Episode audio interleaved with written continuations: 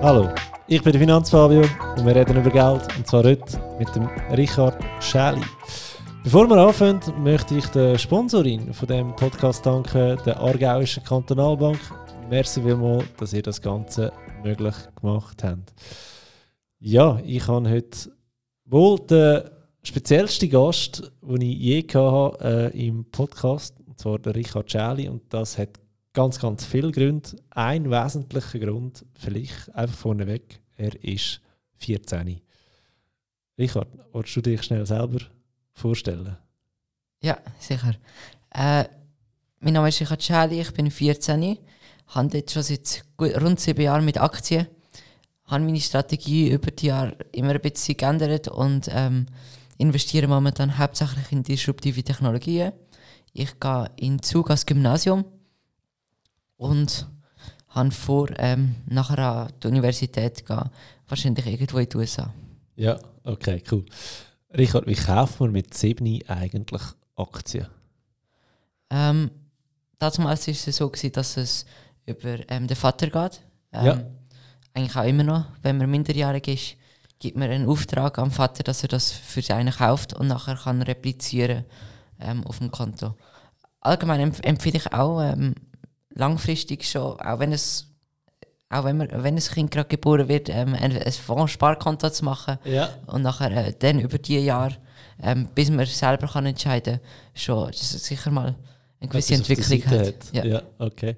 Es ist gerade lustig, dass du sagst, wenn das Kind geboren wird. Ja. Ähm, ich habe mal einen Beitrag und auch einen Podcast darüber gemacht. Ähm, einfach eine Idee von mir, wie man mit ETF könnte die AV retten Und zwar die Grundidee ist, ähm, wenn das Kind auf die Welt kommt, dass du 15'000 Franken auf einen breit diversifizierten ETF investieren, sagen wir jetzt einen MSCI World. Wenn der weiter so performt, wie er die letzten 50 Jahre im Schnitt hat, schon nur wenn wir mit 7% würde rechnen, dann wird das, wenn das Kind 65 wird, 1,219 Millionen ungefähr geben. Ähm, und von dem aus könntest du eigentlich schon fast eine AV-Rente selber simulieren, indem du es beziehst. Du kannst mehr beziehen, als du von der AV überhaupt bekommst. Und wenn du mit 120 umgehst, hast du immer noch Geld. Oder du wendest 4%-Regeln an und ähm, dieses Vermögen würde eigentlich gar nicht abnehmen, aber es langt immer noch zum äh, Renten simulieren. Wegen dem habe ich es gerade lustig gefunden und gesagt, Ja. hast, wenn das Kind auf die Welt kommt, ja, ich sehe, ich muss in den nächsten Tagen mal äh, 15'000 Franken überweisen, genau.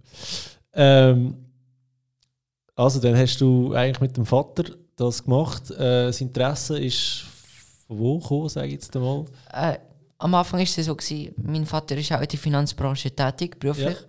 Und ähm, da ist öfters mal das Wort Aktie gefallen und von dort her äh, hat man, entwickelt man natürlich selber die Interesse Also, und auch Basics vom Vater gelernt, was ist eine Aktie, ein Anteil von einer Firma, ja. ähm, der Zeug. Der Teil von deiner Geschichte ist eigentlich schon mega bekannt und als ich dich angefragt habe wegen dem Podcast, hast du mir geschrieben, Fabio, ich würde gerne kommen, aber bitte muss ich nicht mehr über da reden. Da habe ich gefunden, sympathisch, genau, so würde ich es eben auch machen. Aber etwas möchte ich gleich noch erwähnen. Du hast mit Elfi, mit Elfi, wie sagt, man das richtig, einen äh, Trading-Wettbewerb gewonnen. Dort haben sage und schreiben 2,7 Millionen Leute mitgemacht und du hast die alle schnell gezeigt, wo der Bartli den Mast hält, oder? Ähm, wie hast du das gemacht dort? Äh, das war ein, ein virtueller Trading-Wettbewerb.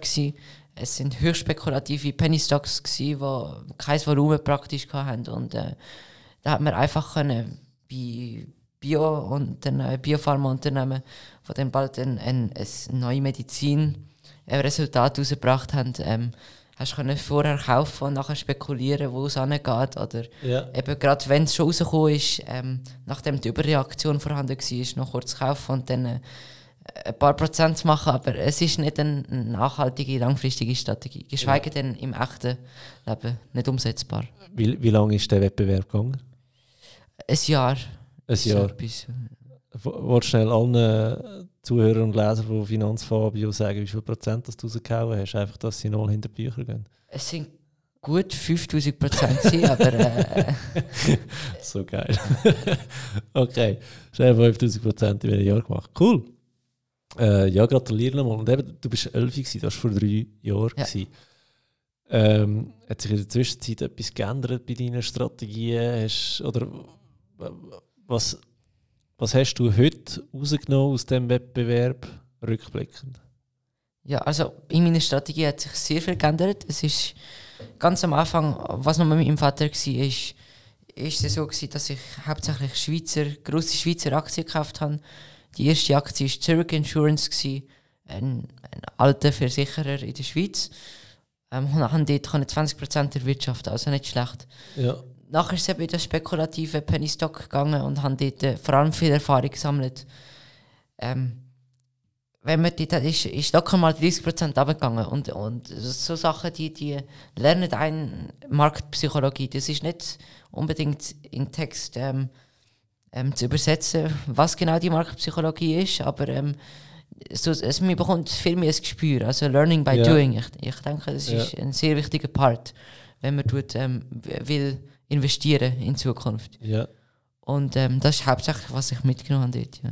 Das ist glaube ich wirklich auch etwas, das, das Learning by Doing, da haben so viele Leute Hemmschwellen davor, weil es geht halt einfach um echtes Geld. Oder das ist noch, das ist halt relativ krass. Ich habe ich bin in einer grossen Facebook-Gruppe dabei, äh, wo es um Finanzen geht. Äh, Ich darf es ja sagen, äh, Finanzrudel-Community vom, Ja. vom äh, Sparkoyote. Und dort hat es eine Dame gehabt, die hat, ich würde mal sagen, ähm, schon im April letztes Jahr hat sie gesagt, ja, sie hat 10'000 Franken, sie würde gerne investieren. Und April letztes Jahr, du weißt, wo, wo wir dort waren, oder? Ähm, ein Jahr später hat sie immer noch nicht investiert. Und eigentlich die ganzen Gewinne äh, in dieser Zeit sind eigentlich als, ja, ich sag jetzt mal, Opportunitätskosten äh, flöten gegangen. Also es ist so, einlesen, das ist mal das eine. Ähm, und nachdem musst du irgendwann anfangen, dass du wirklich kannst deine äh, Schlüsse daraus rausziehen Dass du zuerst äh, Schweizer Aktien hast, ist irgendwie noch normal, so ein bisschen Home-Bios, so starten glaube ich alle. Und äh, wo bist du jetzt unterwegs? Ähm, nachher ist es eben weitergegangen von spekulativ auf, ähm, auf ähm, in der Value-Aktie. Und von Value-Aktie ist es weitergegangen auf Technologie und Value, so ähm, Technologie-Aktie, die du erschwinglich hast können kaufen Und jetzt ist es wirklich nur Technologie und dann vielleicht nach fünf Jahren werden die in die Bewertung hineinwachsen. Das ist eben so, ähm, was ich mache. Aber wenn wir sagen Tech-Aktien, du redest jetzt nicht von Apple. Nein, ich rede von ähm, Small Caps, von höchstens Mid Caps. Also wir reden da von ein paar hundert Millionen sind die, äh, vielleicht 1, 2 Milliarden, aber größer sind die öfters nicht. Ja, okay. Äh, ist immer lustig, wenn man Milliarden und Small Caps im gleichen Satz sagt, aber es sind halt schon riesige Dimensionen. Wie gehst du dort davor? Also, wir haben vorhin das Vorgespräch gehabt, du tust dich ja mit der Technologie selber mega beschäftigen und hast eigentlich schon einen mega cleveren Weg gefunden, wie du das machst. Ähm, willst du schon etwas erzählen darüber? Ja.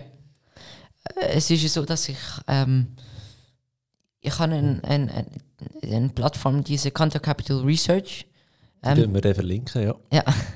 Und dort poste ich ähm, meine Erkenntnisse über eine gewisse Technologie, die ich zu dem Zeitpunkt habe. Das ist meist ähm, nicht unbedingt gerade die, die beste Erkenntnis, das sind wirklich sehr ähm, Basis.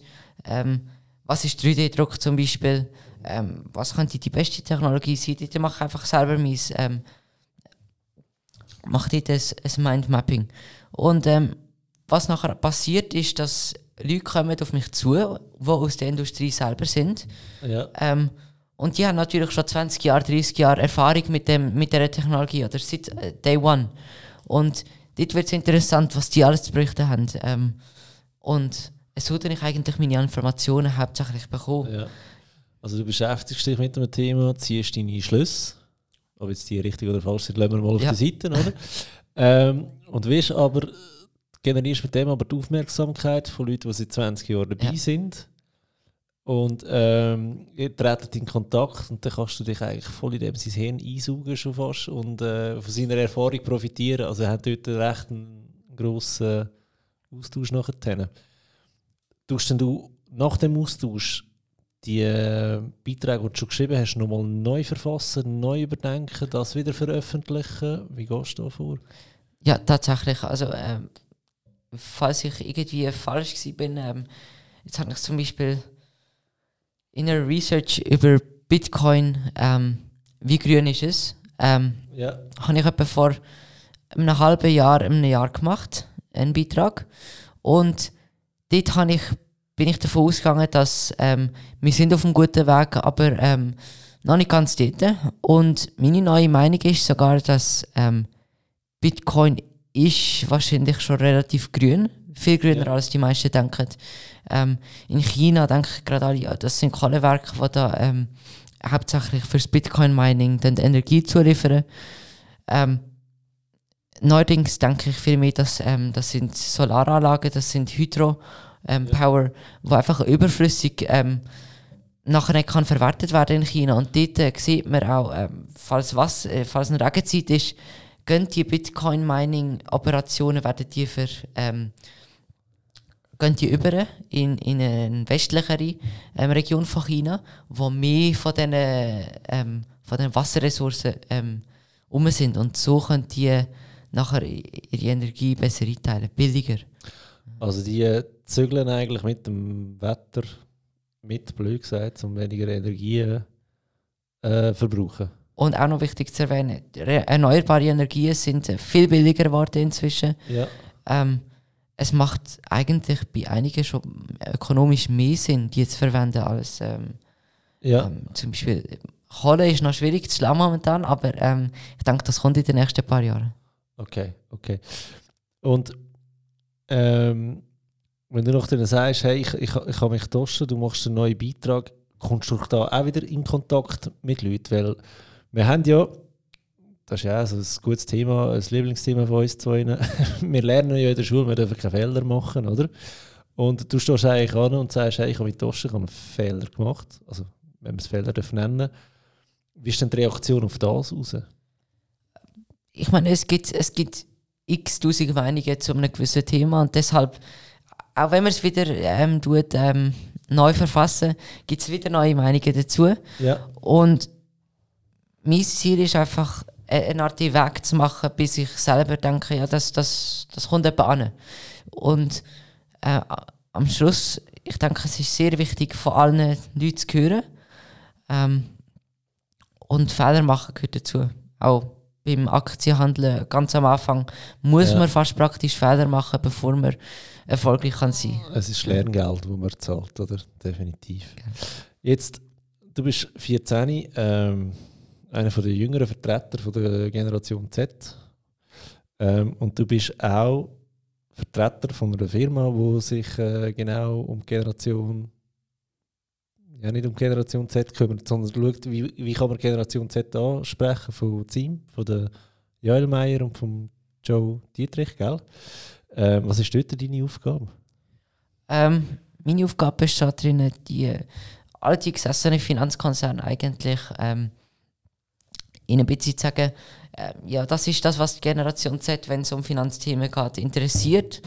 Ähm, es hat sich sehr viel geändert mit der neuen Generation. Vermögensverwaltung zum Beispiel, wir sind zu einer Do-it-yourself-Generation geworden. Ich meine, ähm, durch all die sozialen Medien wie TikTok oder Instagram können sich Leute finanziell selber bilden. Wie qualitativ die finanzielle Bildung ist, ist dann die andere Frage. Aber ähm, äh, es ist ja so, dass wir haben die Mentalität, eben das selber zu machen. Und wir können jetzt Banken noch irgendwie, die, dass die als Kunden gewinnen oder Ja. die Mitarbeiter begeistern, bei ihnen zu arbeiten. Sind Kryptowährungen vielleicht die Direktion, was sie gehen müssen, oder so Ja. Sachen? Du hast gesagt, wie kann man sie begeistern, für sie zu arbeiten. Du, du schaust es auch als Arbeitgeber zur Arbeitnehmersicht an, nicht nur unter Investorensicht in dem Fall. Eben, das ist das Konzept von Team, ähm, das, ähm, Team, dass man eben das nicht nur anschaut von, von B2C, sondern auch wirklich, dass man schaut, Ja, wie sieht es so aus mit ähm, Arbeitgeber und Arbeitnehmer. okay. Was ist dein Weg für finanzielle Bildung für deine Generation? Ähm, meiner Meinung nach ähm, müsste das schon viel früher anfangen. Also in der Schweiz startet es frühestens also in der 9. Klasse und dann sind einige schon am Arbeiten in der Sek Ja, und Realschule. Ähm, fängt schon an. Und ähm, Deshalb müsste man viel früher anfangen. Ähm, am besten ist, wenn man schon früh in der Primarschule fährt, den Umgang mit Geld ähm, ein bisschen zu lernen und nachher dann eventuell Finanzbildung in der, im Gymnasium mit der Sek ähm, zu beizubringen. Ja. Ähm, ich denke, so könnten wir große Probleme auch zukünftig umgehen, was zum Beispiel AHV betrifft oder ähm, ja. Du redest mir immer aus, aus, aus der Seele raus, Richard. AV das nächste Problem. Aber ge gehen wir mal ähm, eins weiter. Bleiben wir bei, bei Bitcoin. Äh, Bitcoin-Generation äh, Z finde ich mega interessant, weil es kann ja wirklich sein, dass die untereinander sich vollumfänglich in Kryptowährungen zahlen. Ähm, ich meine, blödes Beispiel, heute hast du Twint. Äh, ich kann dir aufs Handy 5 Stutz schicken oder was auch immer. Ähm, wie siehst du da, ist es, wie schnell wird es möglich oder wie schnell sagen die Leute lieber, ja, schick mir lieber Bitcoin. Schick mir lieber einen Sak äh, yes, Sakoshi äh, ja. äh, statt 5 Franken, ich weiß es auch nicht, oder? Ich denke, wir sind noch nicht dort, dass wir das so als Zahlungsmittel gebrauchen, Bitcoin oder allgemein Kryptowährungen.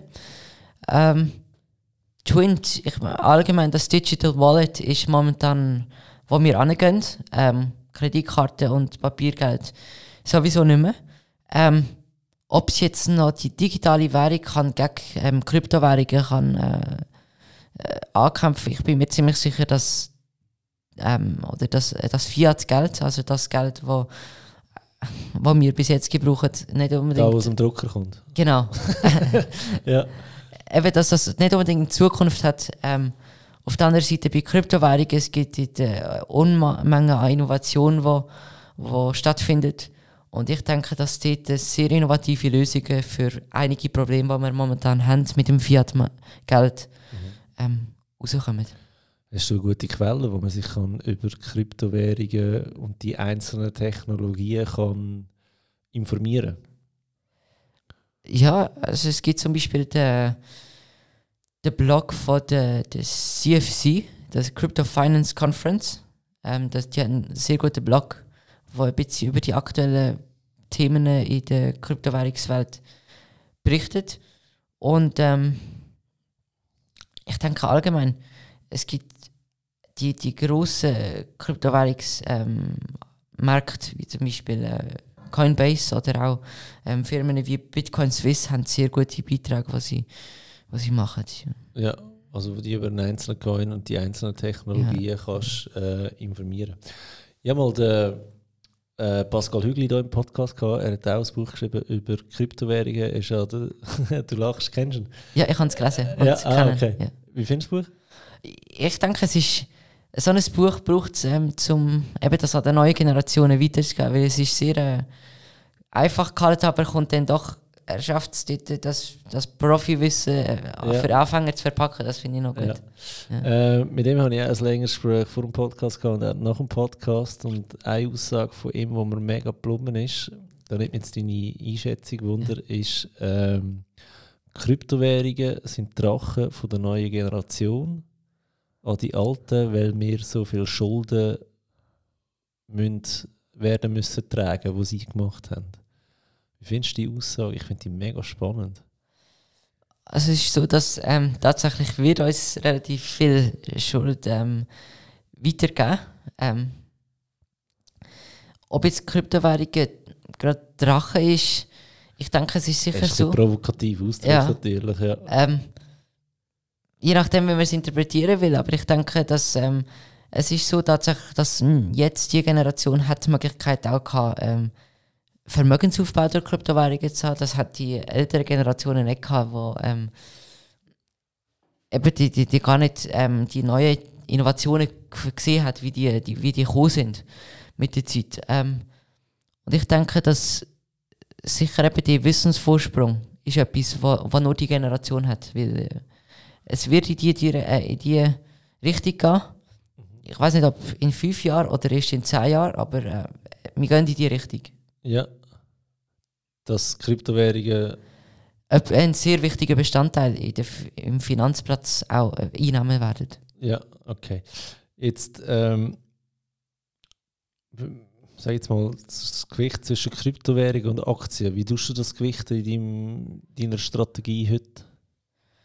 Also es war so, gewesen, dass ähm, ich habe jetzt letzte gerade relativ einen grossen Anteil von meinen Kryptowährungen verkauft. Ja, habe ich gelesen. Ähm, LinkedIn. Hauptsächlich der, ähm, aus dem Grund, weil ich langsam sehe ich, wie immer weniger die totale Optimismus ähm, im Markt um ist. Man sieht langsam Leute schwanken. Es gibt Institutional Outflows bei den Bitcoin-ETFs von Grayscale äh, oder beim Trust. Ähm, und deshalb habe ich jetzt relativ viel verkauft, aber sonst ist es eigentlich immer so gewesen, etwa 20 Prozent. Was wieder gestiegen ist, Kryptowährungen, ist das natürlich schnell mal 30, 40 Prozent. Prozent zum Anpassen. Ja. Eben, dann musst du immer wieder anpassen, weil das ist äh, Ja. 10% täglich gestiegen. Ähm, aber Hast- so hast du das einmal aktiv korrigiert? Also Jede Woche wieder einmal ist so. Äh, Wirklich, gerade wieder verkauft in dem Fall, oder? Ähm, ja, es ist eben so, man muss noch aufpassen, weil es ist, es geht dann relativ schnell, wie das, ähm, das steigt dann zwar mal 20% so ein Ethereum am Tag, aber ähm, nachher ist es auch gut einmal wieder das anzupassen, weil sonst hat man vieles zu volatiles Portfolio. Mein Ziel Ja. ist nicht, dass ich nachher ein Kryptowährungsportfolio habe, anstatt ein, äh, ein, äh, Diversifiziert genau. zwischen Krypto und Aktien. Okay. Also das heisst 20% Krypto, 80% Aktien. etwa, ja. Das ist übrigens für alle, die hier zulassen, ist keine Anlageberatung da. Wir tun nur Meinungen austauschen. Ähm, und Aktien, dort gehst du eigentlich voll in den Technologiesektor rein nachher. Genau, das sind sogenannte disruptive Technologien. Ähm, das sind neue, innovative ähm, Technologien, die traditionelle ähm, Methoden dann total umwälzen. Wir haben Ja. total neue Arten, wie wir Sachen dann anschauen und umsetzen. Und das Kannst du wächst. da ein Beispiel nennen? Es gibt viele, aber ich denke, interessant ist, wa- was schon bewiesen ist, ist jetzt ähm, das elektrische Auto. Ähm, vor fünf Jahren ist Preis von der Lithiumbatterie noch viel zu hoch gewesen, dass es überhaupt ökonomisch Sinn macht, ähm, ein Auto zu kaufen, das elektrisch betrieben ist. Und jetzt, fünf Jahre später, sind die Preise so weit runtergekommen von Lithium-Ionen-Batterien, dass sie einmal in die Region kommen, wo sie vielleicht eventuell bald in ein paar Jahren Sinn machen, zum Nehmen über einem, ähm, über einem Ölauto. Ja. Und jetzt ist es so, dass ähm, das ist der Grund ist, weil es gibt eine gewisse Nachfrage, weil es hat Vorteile. Ähm, in dem, Im Fall vom Elektroauto ist der Vorteil klar auf der Umweltsicht, ähm, aber auch noch andere Faktoren. Und deshalb kaufen die ersten Leute das. Anfangs war Tesla nur High-End, also wirklich nur für die Reichen. Und das hat Elon Musk deshalb gemacht, um können den Preis von der Batterie weiter zu drücken. Und sobald der Preis weiterdrückt wird, werden mehr Leute angesprochen, was können kaufen. Ja. Das gibt wieder mehr Nachfrage und noch größere Preissenkung und nochmal mehr Nachfrage und noch größere Preissenkung. Und das, was wir nachher haben als Resultat, ist exponentielles Wachstum Ja. ähm, von dieser Technologie. Und jetzt auch bei Tesla ist es so eindeutig, Umsätze sind exponentiell gewachsen in den letzten paar Jahren. Weil Gut, der Börsenkurs auch. Nachfrage- ja, Ja. Bist, du persönlich investiert in Tesla? Oder sagst du, nein, Nein, das ist nein. eigentlich ähm, immer noch zu wenig Zukunftsmusik für dich? ich habe den Fehler. Tesla macht einen super, äh, super äh, Job. Ich habe einfach den Fehler gemacht, zu spät realisieren, was Tesla noch neben dem Elektroauto macht. Ja. Das äh, autonomes Fahren und ähm, eben, das, das, dort ist das große Potenzial und das habe ich zu spät realisiert. Ja. Jetzt noch, jetzt, ich wäre nicht beraten, den aktuellen Preis zu zahlen. Obwohl es Ja. gibt Leute, die sagen, Tesla wird noch 5000, 10.000 steigen, also nochmal verzehnfachung so etwas. Ja. Ich persönlich denke, das ist vielleicht ein bisschen zu hoch gegriffen. Da gibt es interessantere, kleinere Unternehmen, wo man das nochmal kann neu probieren Ja. Gut, ich habe, glaube ich, ja, etwa 15 Aktien im Bestand. Ich behalte jetzt die mal, aber äh, ich, ich würde sie, und ich habe sie eigentlich relativ spät gekauft, im Ja. September letztes Jahr. Aber ja, mittlerweile 100% drauf. Es ist, glaube ich, wieder ein bisschen gesunken in den letzten paar Wochen. Wir müssen wieder mal reinschauen. Äh, wo ich muss sagen, ich bin froh, dass ich es dort gekauft habe. Ich habe dort noch eine Umfrage gemacht auf Insta. ich weiss noch, ein guter Kollege gesagt, die gehen sowieso, das war ein Fehler. Gewesen. Ja, sie sind immer noch da oben. genau. Ähm, wo, wo, wo siehst du sonst die Zukunft noch in der Mobilität? Ähm, Mobilität wird sowieso alles elektrisch. Ähm, das ist schon mal klar, de, dass wir in die Richtung gehen. Nachher, was ich noch interessant finde, ist ähm, Urban Air Mobility. Das sind eigentlich fliegende Autos, ähm, auf gut Deutsch gesagt. Ähm, könnte man sagen, momentan haben wir mit Drohnen, drohnenartige fliegende Autos. Mhm. So sehen die momentan aus. Und die werden wir nicht nur gebrauchen, um Menschen zu transportieren, sondern nachher auch in der Logistik sind die interessant. Ähm, dort sind vor allem Potenzial, ja. Ja. Äh, wie müssen wir uns das vorstellen, dass da plötzlich fliegende Autos in der Stadt um, umchatten oder was ja. ist da so inner der... Ähm, ich denke, es wird nicht so sein, dass wir nachher ein, ein überwiegend ähm, fliegende Autos haben in der Luft, sondern überwiegend wahrscheinlich unter dem Boden. Die, die Autos, die wir heutzutage kennen. Ja. Äh, oder äh, eben dieses Hyperloop oder äh, also die werden wahrscheinlich unter der Erde sein. Dennoch denke ich, dass ab und zu mal wird schon so sein, dass äh, äh eine Drohne durchfliegt. Also ich ja. denke nicht, dass das ähm, der neue Standard wird. Ja. Vielleicht bin ich falsch, das müsste wieder die nächste Generation reevaluieren. Ja. Ähm, aber so in die, die Richtung gehen wir. Okay. Ähm, ich, ich finde Drohnen aber auch interessant, vor allem wenn du sagst, es geht nicht nur darum, ähm, Menschen zu transportieren, sondern, also jetzt ganz dummes Beispiel, ähm, ist einer auf dem Berg oben und hat seine, ähm, wie sagt man es, wenn man zuckerkrank ist, äh, Spritzen vergessen. Ja, Diabetes. Diabetes, genau, ein Diabetiker.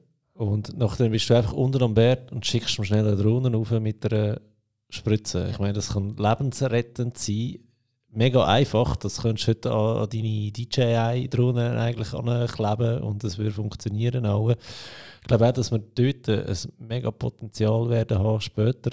Was ich dann mega lustig finde, ist die Vorstellung, wenn plötzlich Amazon alle Päckchen noch mit Drohnen äh, im Zeug umschickt, ob da überhaupt könnte funktionieren. Wobei letztes Jahr habe ich irgendwo auch ein Bild gesehen von Drohnen, die einen QR-Code in die Luft gezeichnet haben. Also ihre, mhm. ihre Formatierung war ein QR-Code und dann muss ich auch sagen, hey, fuck, wir werden sogar noch Werbung am Himmel oben bekommen in Form von Drohnen und QR-Codes. Das ist eigentlich eine mega crazy Vorstellung. Ja, ich denke, ähm, Food Delivery vor allem, wo jetzt ja. durch die Pandemie relativ ähm, interessant wurde, ist, die wird vor allem durch das, das profitieren. Yes. Auch Paket ähm, werden wahrscheinlich mit Drohnen hauptsächlich noch, ein, also die Last Mile Delivery, ja. also vom Logistikzentrum in, äh, in Bern nachher noch die, die letzten paar Meilen. Ja. Ich denke, dass es wird ökonomisch mehr Sinn machen in, in 10, 20 Jahren mit Drohnen anstatt mit einem Menschen zu machen. Es macht sogar jetzt schon mehr ökonomisch Sinn, glaube ich. Ähm, wenn man das Ganze skaliert, gibt es Schätzungen, die von einer zweimal bis sogar fünffachen ähm, Preisreduktion gehen, wenn man anstatt, wenn man jemanden aufs Velo setzt, der dann die ja. Pizza noch ähm, go, go ja. liefern geht. Also es macht, das ist jetzt der Grund, wieso die Technologie disruptiv ist, weil sie hat eben einen Vorteil zur... Äh, ja. ja. Also ich würde mich eigentlich noch freuen, wenn ich meine Chicken McNuggets von McDonalds äh, per Drohne würde heimbekommen. Aber wenn du so darüber redest und überzeugt bist von dem, respektive es ist deine Einschätzung, dann wäre ja handherum, man müsste in eine, in eine, in eine Firma investieren, die so Dro Drohnen herstellt. Oder gibt es das schon? Hast, hast du schon eine im Auge, wo, wo, man, wo interessant ist, wo man mal anschauen könnte? Ja, also ich persönlich bin immer schon sehr beeindruckt von einer chinesischen Firma namens Ehang. Ja. Ähm, die sind. Wie schreibt man das? Ehang. Also ja, ja, die sind Nasdaq gelistet und ähm, ich konnte die relativ tief können kaufen bei 13, 14 Dollar. Die sind nachher gerade auf 124 Dollar in zwei Monaten weniger. Gratuliere. Ähm, und nachher, plötzlich zwei Tage nachher, ist ein Short Report rausgekommen von Wolfpack. Short Report ist äh, eigentlich eine Anschuldigung, dass sie etwas ähm, falsch gemacht haben. Ja. In dem Sinne, sie haben etwas gefälscht oder ähm, in der Art. Und, Die Chinesen Ja. wieder. ja. und dann habe ich tatsächlich alles verkauft. Ähm, weil es ist einfach so, ich habe die Erfahrung gemacht mit einem chinesischen Kaffeehersteller, äh, Starbucks, chinesischer Starbucks ja, auch Kaffee. Ja, ja, genau. Dort habe ich enorm viel Geld verloren, denn Wirklich? Wirecard ähm, hat mein Vater enorm viel Geld verloren. Also wir sind langsam ein bisschen gewöhnt an, an, an so Sachen muss man relativ aufpassen. Okay. Und bis das nicht klar ist, was genau passiert jetzt in der näheren Zukunft mit Einhängen, würde ich noch draußen bleiben. Ähm, sonst denke ich, gibt's, es gibt zwar in den USA ein paar ähm, Hersteller, aber die sind, die Technologie ist nicht so attraktiv wie die von Einhängen. Ja. Ähm, und ich denke, dass ich muss da abwarten, bis wieder ein bisschen klarer wird, ob die jetzt wirklich etwas ähm, falsch gemacht haben. Ja. Jetzt, ähm, wenn du sagst, du hast, sagen wir jetzt mit Luckin Coffee hast Geld verloren. Ja. Äh, du hast gesagt, viel Geld. Wie geht man. Du bist ja jung, ich meine, es ist nicht despektierlich, es ist einfach eine Tatsache, oder? Ähm, wie, wie geht man in jungem Alter damit um, wenn man Geld an der Börse verliert? Ist das irgendwie. Ich frage mich jetzt gerade, äh, hätte, ich- hätte mich das mit 14 mehr gestresst als heute? Oder ist es für dich einfach schon so part of the game? Also ich kann mich noch erinnern, denn ich habe vor, Login ähm, zu verkaufen, nachdem das passiert ist. Haben es dann doch nicht gemacht. Das war das erste Mal, wo ich konfrontiert war mit so einer Fraud. Ähm, und dann hat es einen Trading Halt gehabt. Das heisst, die Aktie hat, ist gestoppt an der Börse und die müssen Untersuchungen interne machen. Und dann hat die wieder geöffnet, etwa nach, nach einem Monat oder zwei. Und ich bin dort, ich habe gewusst, sie öffnet am 12.30 Uhr mit Mittagessen. Und und ich dachte, ah, vielleicht steigt sie ja wieder, vielleicht haben sie, haben sie doch noch ein bisschen Optimismus. Und ähm, nachher ist sie gerade 50% nochmal gefallen. Ähm, und was das passiert ist, ist mir ziemlich bewusst gewesen, okay, wir haben da, ähm, wahrscheinlich muss ich jetzt spätestens verkaufen. Wir haben, äh, das ist so ein Verlust, ist natürlich äh, relativ, relativ fatal für mich auch. Ähm, weil es das erste Mal war, wo ich einen Verlust von 99% praktisch hatte. Oder? Das ist, ist ein praktisch ein Totalverlust, Ja. gewesen, 95% so etwas. Ja. Und äh, ich glaube, es ist, hat mich schon ein bisschen gestresst, aber zwei Tage später ist mir schon wieder in der Mentalität, ähm, ich finde wieder etwas und mit Ja. dem hole ich mir das wieder rein. Ich glaube, das ist. Äh, Aber äh, ich, nehme an, es ist ein, nicht eine wahnsinnig grosse Position in deinem Portfolio. Oder hast du doch ein Übergewicht gehabt? doch, dort hatte ich ein Übergewicht. Gehabt. Ja. Es war so, gewesen, ähm, das sind 10, 15 Prozent vom Portfolio. Gewesen. Ich habe Ja, oh shit. ich habe dort nicht diversifiziert, gescheit. Äh, eben, es, es so Fehler, die, die. Ich bin sehr froh, dass ich das gemacht Ja. habe in jungen Jahren. Ähm, Ich wäre auch froh, hätte ich meine ersten ähm, Investmentfehler mit 13, 14 gemacht. Aber nein. ja. ich bin im Nachhinein äh, bereue ich dort, äh, gar nicht, was das anbelangt, Ja. die Verluste. Ja, mega stark. Ich, ich frage mich jetzt gerade vor, dass ich das mal gehört habe mit der äh, eben chinesischen Starbucks-Kette. Ich, ich habe mir es nämlich auch überlegt gehabt und dann habe ich gefunden, ich investiere es lieber in Starbucks selber nochmal. Ja. Vielleicht nicht so dumm gewesen in dem Moment, in dem Fall. Ja. Gibt es es heute noch? Ähm, Login Coffee ist, ähm, ich glaube, die Aktie selber hat sich wieder ein bisschen erholt. Das ist sicher höher, als wenn ich sie verkauft habe. Aber ähm, ganz ehrlich, ich verfolge es nicht mehr zu fest. Sie haben äh, sogar Insolvenz angemeldet, wenn ich mich Okay. nicht täusche. Also es ist tatsächlich etwas dort dran gewesen. Ähm, Bei Einhängen ist es jetzt noch nicht bewiesen, damals ist es bewiesen worden. Ja. Ähm, aber gleich, man muss sehr aufpassen, was chinesische Unternehmen anbelangt. Ich han, früher bin ich ein riesiger Fan von chinesischen Unternehmen. Aber jetzt, nach diesen Vorfällen, Sehr- wird man sehr vorsichtig, was das Ja. anbelangt. Und dann muss es ja nicht mal mit der Firma zu tun haben, das ist einfach irgendwie eine andere Mentalität dort, die du nie genau weißt und auch, auch nie wirst verstehen, wenn du nicht einer von ihnen bist, ähm, wie die genau ticken, die Leute, oder? Plus eben, die wachsen so schnell. Mich denke, das ist eben auch so ein Problem in China. Die, die sind so schnell gewachsen und reich geworden, sage ich jetzt einmal, dass die gar keine Kultur haben, wie man mit Geld umgeht und dann passieren immer wieder so Geschichten.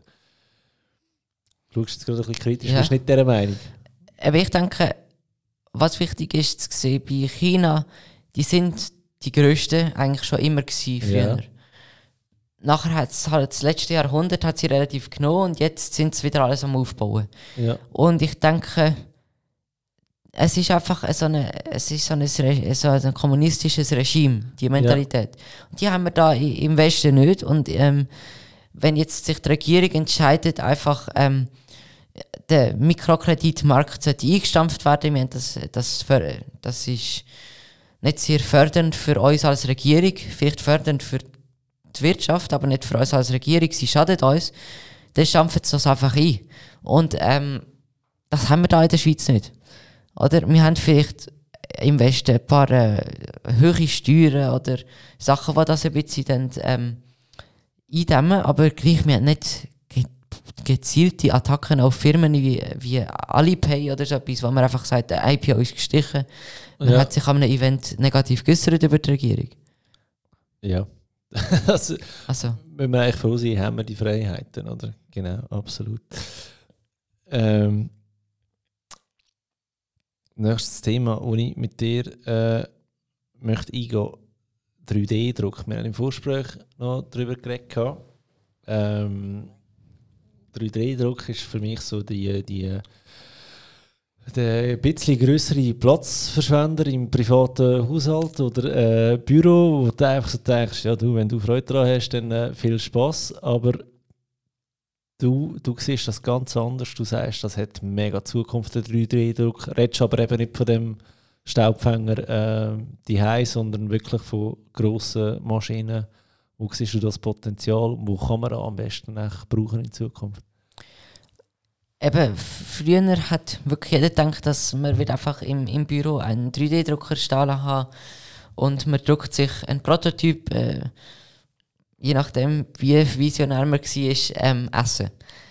Jetzt ist ja. es so, ähm, tatsächlich ist das momentan die Realität. Wir können ähm, wirklich Gewebe können wir schon ähm, 3D drucken, wir können auch schon Essen 3D drucken, wir können Wirklich okay. alles 3D drucken. Also ähm, es gibt fast kein Limit, was das anbelangt. Ähm, interessant am 3D-Drucken ist, dass wir das ist etwas von der disruptivsten Technologien, die ich überall ähm, von allen Technologien ähm, will. Man dann anstatt ähm, beim herkömmlichen Designer, wo er muss aufpassen muss, dass wenn er etwas designt, dass es auch möglich ist zum Produzieren, kann der Designer sich jetzt nur ähm, und der Designer sich jetzt nur fokussieren auf, ähm, was ist der actual Use Case am Schluss. Ähm, und nachher kann er das dementsprechend designen, vielleicht noch mit KI kann er ein bisschen unterstützt werden. Und jetzt ist es sogar so, dass 3D-Druck hat es geschafft, zu einem Preisniveau zu kommen, wo billiger ist als ein, ein, eine Fertigungsmethode namens ähm, Injection Molding. Mhm. Ähm, und auch schneller zu werden bis zu einer gewissen Stückzahl. Ähm, das heißt, ähm, es macht schon Sinn für die industrielle Applikation von ähm, 3D-Druck. ähm, vor allem auch im Aerospace-Sektor. Dort gibt es e-, enorm viele ähm, Möglichkeiten, weil wir haben ähm, zum Beispiel Teile, die spezifisch für einen Flügel ähm, hergestellt werden und die wird dann äh, mit KI ähm, kann die speziell verlagert werden, das Teil. Ich kann ähm, gewisse ähm, Material Materialeigenschaften haben, die sich immer wieder wechseln. Jede, jeden Millimeter, jeden Nanometer wechselt das Material wieder. Äh, so Sachen sind plötzlich möglich. Und ich glaube, wir können auch schon Häuser 3D drucken. Äh, ja. Es, es ist unglaublich, was dort für ein Potenzial ist. Aerospace finde ich mega interessant, weil da musst nicht halt einfach alle Ersatzteile schon mitnehmen von der Erde, sondern du baust dir halt einen Druckerraum ein irgendwo und druckst dort dann einfach, was du gerade brauchst. Logisch musst du Material mitnehmen, aber es ist sicher einiges effizienter und einfacher, weil äh, ja, wenn du ins Weltall raufgehst, ist ja jedes Kilo irgendwie äh, matchentscheidend, oder? Ähm, denke, das hat mega Potenzial. Welche Filme würdest du in diesem Bereich anschauen? Sei es jetzt 3D-Druck oder Aerospace? Ich selber ähm, bin sehr überzeugt von der industriellen Applikation ähm, bei 3D-Druck, ermöglicht durch ähm, die Art von 3D-Druck namens Binder Jetting. Es gibt x Technologien, die im ähm, 3D-Druck Methoden. Ähm, bei Binder Jetting ist es jetzt so, dass ähm, wir haben eigentlich ein sogenanntes Powderbed und dort ist zum Beispiel für äh, ein Pulver, das, wenn man schmelzt, zu Stahl wird. Ja. Und bei Binder Jetting ist es so, dass es gibt eine Art ähm, so eine so eine Nozzle, wo ähm, hat, äh, wo so eine limartige Substanz äh, abgibt. Und die kann man nachher gezielt ähm, abgeben, die limartige Substanz. Und so können sich die zusammenkitten, die, die, das, das Pulver. Und nachher wird wieder, äh, kommt nachher so eine Rolle und die tut wieder eine, eine Schicht von, von Pulver drüber ähm, streichen. Und nachher wird, die, kommt nochmal wird nochmal gelimet und nachher x-mal. Ja. Also wirklich nur Nanometer hoch. Ähm, und nachher können wir so, dass äh, schlussendlich wird das x-mal gemacht und nachher hat man ein 3 Meter hohe ähm, Ding und nachher kann man das rausnehmen aus dem 3D-Drucker und nachher noch kurz in den Ofen und nachher ist das fertig. Ja. Und dort ist der Anwendungsbereich, sagst du, Häuser bauen. Zum Beispiel. Viel mehr auf der industriellen Seite, glaube ich, dort, Ja. bei Binder Chatting. Ähm, Häuser bauen. Es, es ist noch schwierig. Beim Häuserbau müsste man halt ähm, dann, je nachdem wie groß das Haus wird, werden, müsste man sehr viel Pulver auf, ähm, weil Ja. das Haus wird bei weitem nicht überall mit ähm, dem Pulver ausgefüllt. Ja. Also das, es wird nicht sehr viel Sinn machen. Häuser werden wahrscheinlich eher mit der... Äh, hm.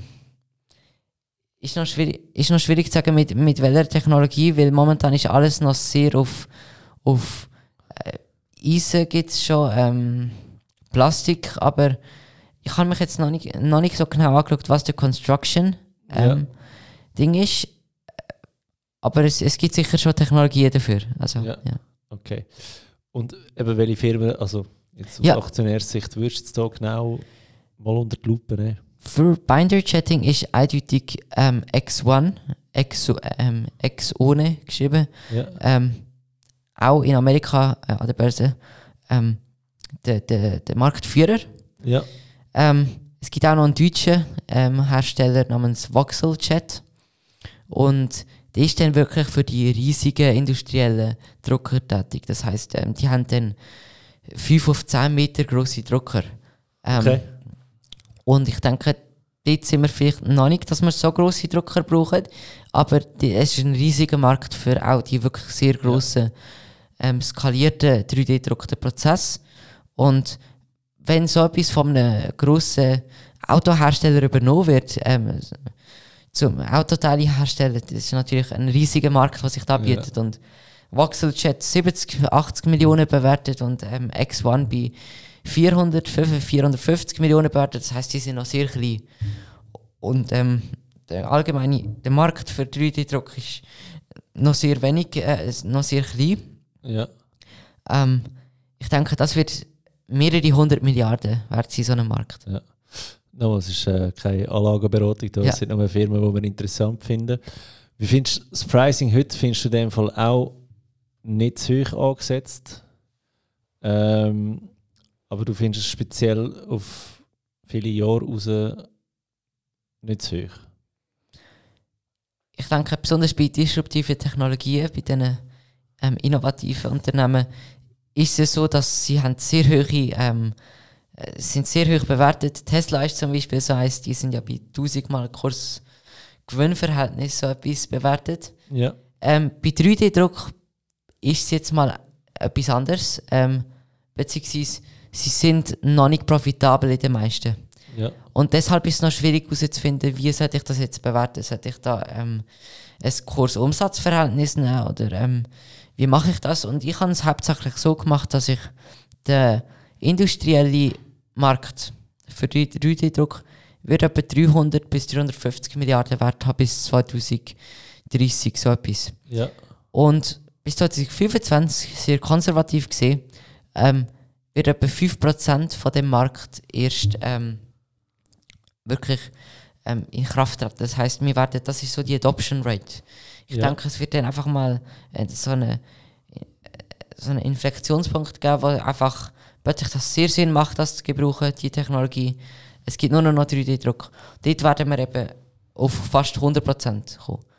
Auf jeden Fall bis 2025 5% von 350 ähm, kann man die Rechnung machen. Das sind ähm, ein bisschen weniger als 20 Milliarden. Und jetzt ist es so, ähm, Binary Chatting, denke ich, wird einen grossen Teil ähm, ausmachen von dem. Ähm, wahrscheinlich etwa ein Drittel bis die Hälfte von dem industriellen Markt wird mit Binary Chatting sein. Ähm, und nachher schaut man auch wieder, was ist so, die, welche Marktposition hat zum Beispiel wirklich- X1 oder VoxelChat. Ähm, und das sind auch wieder äh, 20% Market, Market Share, 8% Market Share. Ja. Ähm, und aufgerechnet auf 5 Milliarden sind das natürlich ähm, doch ein gewisser Umsatz, den man dort hat. Und Profitmargen werden dort wahrscheinlich nicht die grössten sein. Ähm, vor allem am Anfang nicht. Von dem her geht man dort von konservativen 5% aus. Und dann kommt man eben auf ein Net Income bis 2050, äh, 2025. Ja. Und dann tut man, tut man ein Multiple sich ausdenken für so etwas. Ich denke, innovativ, sehr, ähm, sehr schnell wachsend, immer noch Ja. bis 2025 grosses Wachstumspotenzial. Sagen wir 25er, 30er KGV. Sehr, sehr groß, ein sehr hohes KGV für eine normale Firma. Das KGV ist das Kurs-Gewinn-Verhältnis für alle, die zulassen. Eben, und äh, ich denke, für die traditionellen Unternehmen bin ich nicht bereit, so etwas zu zahlen, aber für Ja. eine 3D-Druckfirma sicher. Und nachher, wenn man das hochrechnet, sollte ähm, die Man, wenn man sie jetzt kauft, sicher mehr als 20% Compound Annual Growth Rate ähm, wachsen. Also jedes Jahr etwa 20%, äh, respektive das Minimum, etwa 20%, an 20% wachsen. Ja. Ähm, ich denke allgemein, das sind alles. Es ist die Frage, es, äh, also dass die, äh, ähm, die, äh,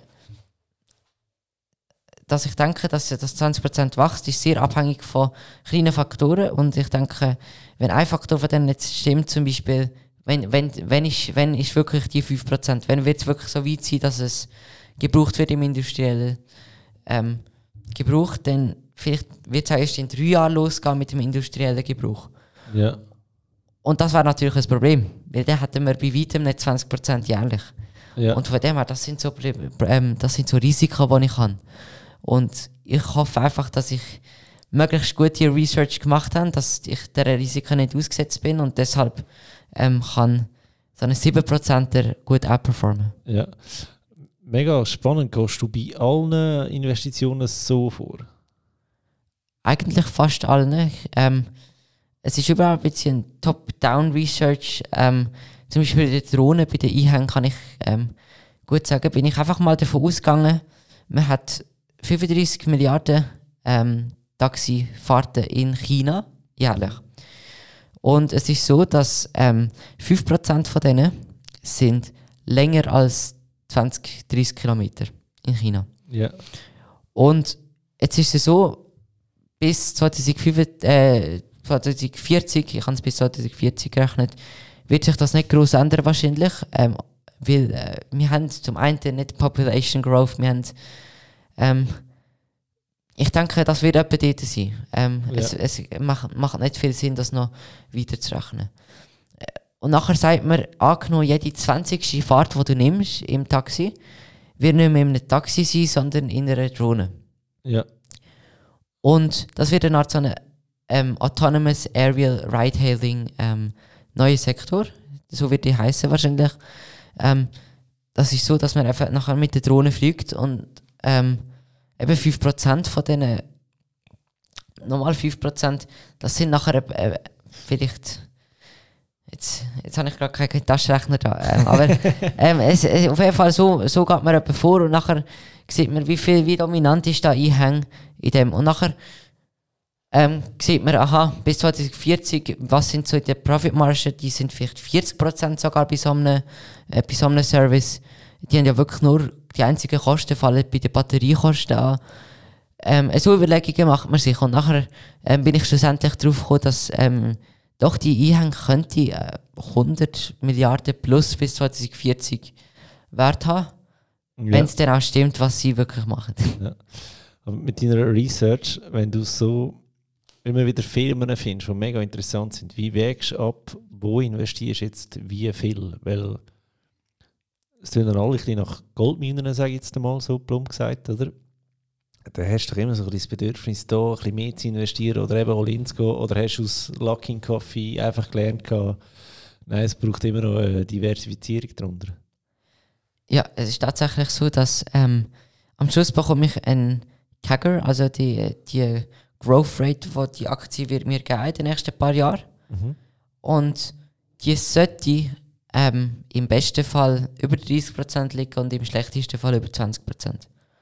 Und Ja. ähm, viele Aktien entsprechen natürlich nicht deren ähm, sehr guten äh, Growth Rate. Und wenn ich eine habe, die die äh, Kriterien erfüllt, ist es mir eigentlich egal, ob es jetzt nachher 50% Best Case oder nur 35% Best Case Ja. macht.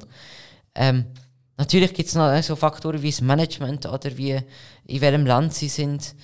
Ähm, wie kompetitiv äh, ist das ganze, ähm, die ganze Industrie. Aber schlussendlich ist es so, dass es gleichgewichtet ist alles, weil das ist eben das, ähm, man kann nie sicher sein, auch wenn, wenn ich mir übersicher bin in einer Firma, geht es dann mal falsch und nachher ist man froh, dass man Ja, überall gleich. Oder 20, 30 Prozent, das ist schon sehr, mega oder- viel.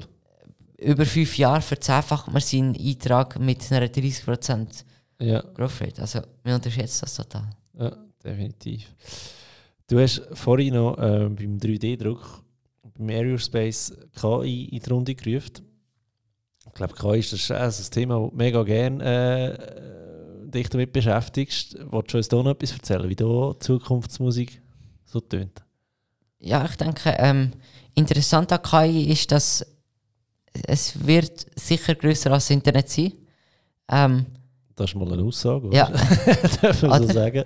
es Ja. ist ja so, dass ähm, beim Internet haben wir, also ha- hat hauptsächlich die Sektoren vom Retail ein bisschen ähm, äh, verändert. Nachher hat es noch ähm, vielleicht den Sektor von, von Finance ein bisschen verändert, weil, wobei dort auch nicht gross, jetzt mit den Digital Wallets kommt es schon mehr in Kraft. Auf jeden Fall, es ist eine limitierte Zahl gewesen. Vielleicht fünf Industrien sind so wirklich verändert worden. Der Unterschied an KI ist, dass wir plötzlich das übergreifend ist auf alle Industrien. Das heißt, ich kann es im Gesundheitswesen ähm, anwenden, ich kann es aber auch anwenden, um ein Auto zu fahren, also autonomes Fahren. Oder ich kann das im, äh, ich kann Software, also Software as a Service zusammen mit KI ist, ist sehr ähm, interessant, wie viel effizienter äh, wir können die Unternehmen machen und das sind alles so Sachen, wo, wo es sind x Industrien, also es gibt keine Industrie, die nicht durch KI verbessert werden kann. Ja. Bei Internet ist das relativ limitiert gewesen. Es ist schon verbessert worden, aber auch nur zu einem gewissen Maß. Und ähm, deshalb denke ich, KI wird sicher um einiges größer als das Internet werden. Ja, okay, spannend. Welche Firmen muss man sich da mal genau anschauen, wenn man sagt, mal, der, der Bericht der klingt interessant. Das klingt übrigens auch mega logisch, was du da sagst. Von dem her, ja, möchte man da vielleicht sich mal rein äh, einlesen und auch investieren. Ähm, ich persönlich habe gerne eine, so eine Software as a Service Firma namens Veritone. Die hat das erste KI Operating System eigentlich gemacht. So, ähm, und i- ihre Service ist eigentlich, dass sie das auf über Cloud kann man dort äh, über eine monatliche Subscription oder jährliche kann man so ähm, ein KI über 500 verschiedene ähm, KI-Modelle integrieren in sein Business. Und bei KI ist es so, dort muss der Use Case wirklich, es gibt x, ähm, der muss wirklich gut zugeschneidert sein, zugeschneidert sein. Und 500 ähm, Use Case, da kannst du das im Energy Grid Optimization, also dass wir bei erneuerbaren Energien können wir so mehr aus den, Energie, aus den ähm, Solaranlagen rausholen und somit das sicher mal die ähm, erneuerbaren äh, Energien nochmal ähm, ökonomisch mehr Sinn machen. Nachher kann man auch mit dem AI Operating System zum Beispiel äh, im Finanz, in der Finanzindustrie kann man dort auch nochmal mehr Kunden anziehen oder die richtigen. Ähm, oder man kann ein, eine Werbung genau am richtigen Ort platzieren in einer Fernsehsendung, weil das KI ähm, schaut alles an, die, die letzten paar ähm, Tage, wo ja. wir, ähm, wie viele Leute sind da, ähm, haben genau den eingeschaltet oder welche Leute sind das und all diese Daten kommen zusammen und nachher können sie dir sagen, Bessere Auswertung. Genau, und wir hat, ja. hat 30% mehr Umsatz nachher ähm, als, äh, ist wieder, äh, ähm, als die, die die Werbung schaltet. Also ja. die, ähm, nachher wirklich, du hast auch nachher noch von Kunden bekommst du nachher auch wirklich noch die, den Umsatz schlussendlich. Ja. Oder auch noch interessant ist, ähm, die, also bei der Polizei zum Beispiel kann man die KI in die Kamera integrieren und nachher wenn eine Polizei, vor allem in den USA ist das etwas, ja. Genau. Ja. Also ähm, nachher sieht die KI-Datenbank, aha, die wird gesucht in Florida, aber ähm, du läufst jetzt gerade an dem vorbei. Ja. Oder die, die, die sieht so Sachen. Ähm, natürlich regulatorisch und ähm, wie das ethisch für ihn machbar ist. Ja. Das ist nachher noch äh, etwas, was auf uns zukommt in den nächsten fünf Jahren, aber die machen, die sind sehr vorsichtig, was das anbelangt. Die sagen dann auch schnell mal, ähm, nein, wir machen das, das, wir halten uns da draus, weil sonst bekommen wir ein Problem. Und das ja.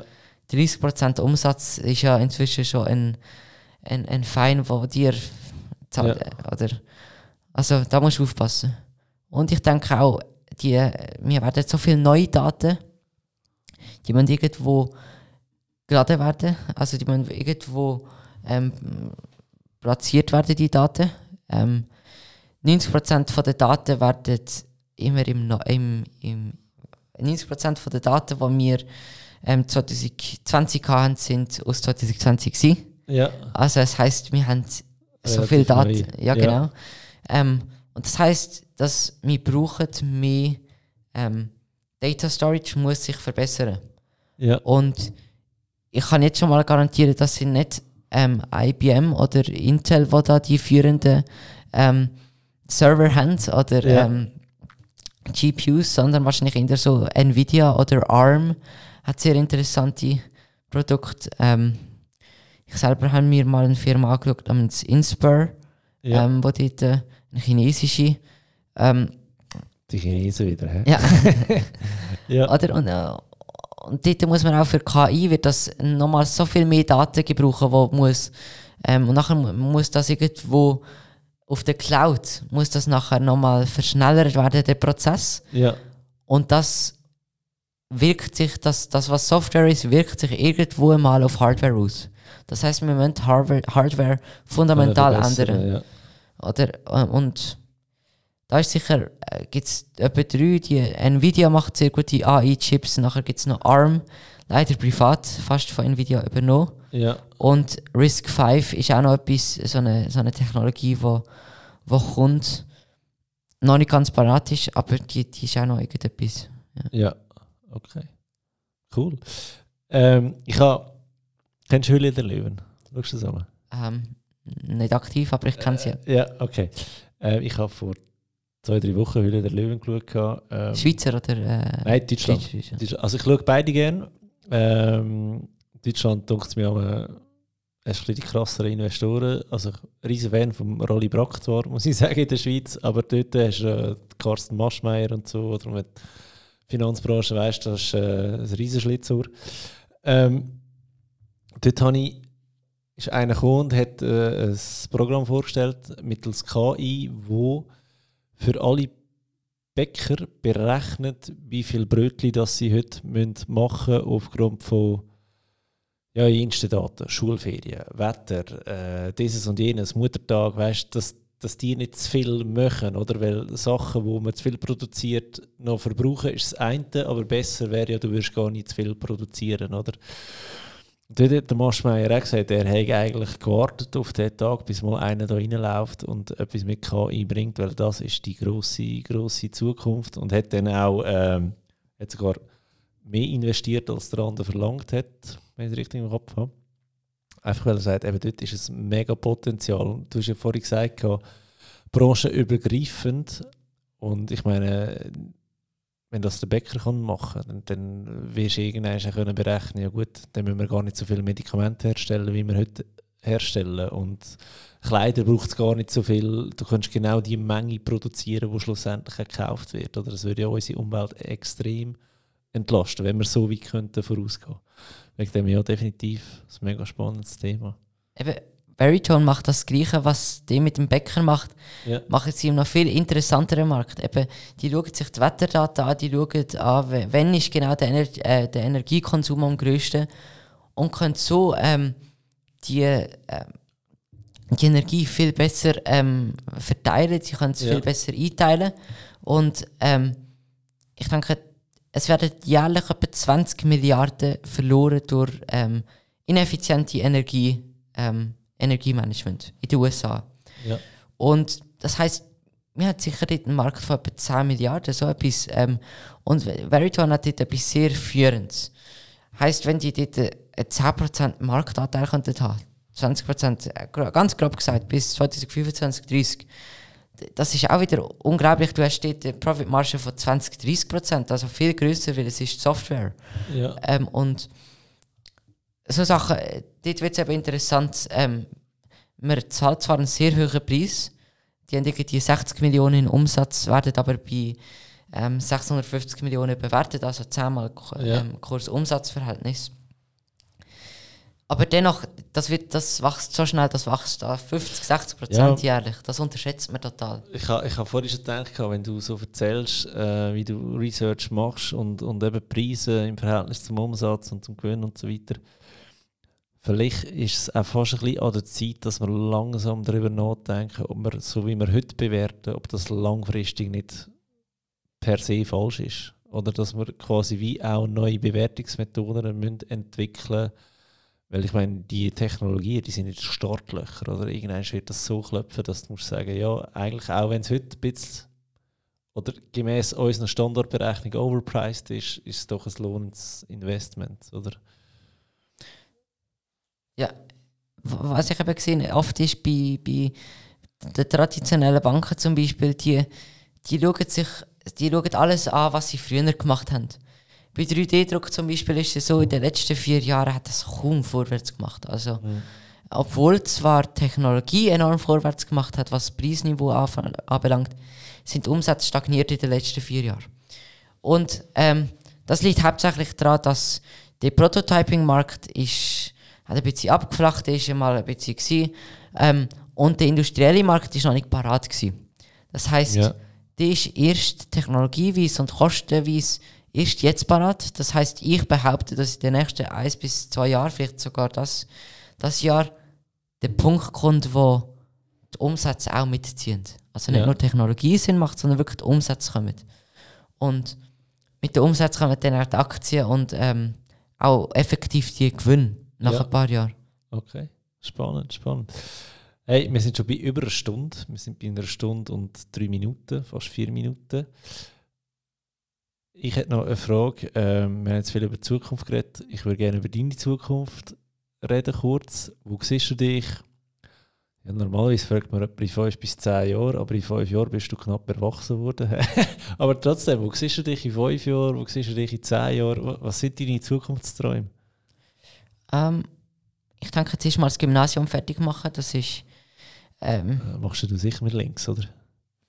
Ich, ich habe gute Noten. Äh, aber so es bescheiden. sind. Es ja. sind dennoch, man kann immer mehr rausholen aus den Noten. Ich denke, es ist halt einfach so, dass es ist sehr zeitaufwendig, dass das ganze Research ja. ähm, Unmengen äh, Dinge äh, zum Lesen. Ich habe jetzt ähm, auch sehr viele Nachrichten, die immer reinkommen, die muss ich wieder beantworten. Ähm, und von dem her, das, man könnte sich dort verbessern. Aber dennoch äh, wird es wahrscheinlich genügen, um an eine gute Universität zu kommen. Ja. Ähm, wahrscheinlich die USA, ähm, weil die HSG ähm, ist es so, dass die Lehrer sind ein bisschen sehr, sehr schweizerisch, sie sind nicht sehr weltoffen. äh, man hat eventuell sogar sehr liberale Lehrer und Ja. das ist äh, nicht gerade optimal für jemanden, der Finanzen sich interessiert. Ähm, es ist auch sehr theoretisch dort, der HSG. Ja, Dann hingegen Stanford zum Beispiel, dort ist wirklich, dort ist man im Silicon Valley inne. Ähm, man hat die, die, die Draht zur Technologie, aber man hat auch das zu Finanzen. Das heißt, man hat wirklich, ich habe jemanden gehört, der hat gesagt, ähm, im Stanford dort machen sie wirklich relativ ähnlich, als was ich mache. Also wirklich so eine Top-Down-Research Ja. und ähm, von dem her so etwas könnte mir noch gefallen. Ähm, in zwei Jahren versuche ich nach China noch zu kommen, in einen Sprachaufenthalt, ja, um ein bisschen eben die Kultur kennenzulernen, mega ein spannend. bisschen Mandarin zu lernen und äh, Ja. Ein bisschen Mandarin zu lernen, ist schon mal ein guter Ausdruck wieder. Ja, okay. Cool. Und wenn du dann ähm, studiert hast, sage ich jetzt mal, was wäre dein Ziel? Das Endziel? ähm, Was darf man von dir noch erwarten? ich denke, es wird interessant zu sehen, wie Generation Z und Finanzen. Das heißt, wenn man als jemand aus der Generation Z kann etwas, äh, eine Vermögensverwaltung zum Beispiel, grob gesagt, wahrscheinlich wird das dann anders heißen, ähm, die Art, kann zugeschnitten auf, auf Generation Z, das heißt etwas, was sie anspricht. Ähm, entwickeln ist das, ist das unglaublich. Also wenn wir kann ein Goldman Sachs für die neue Generation sein.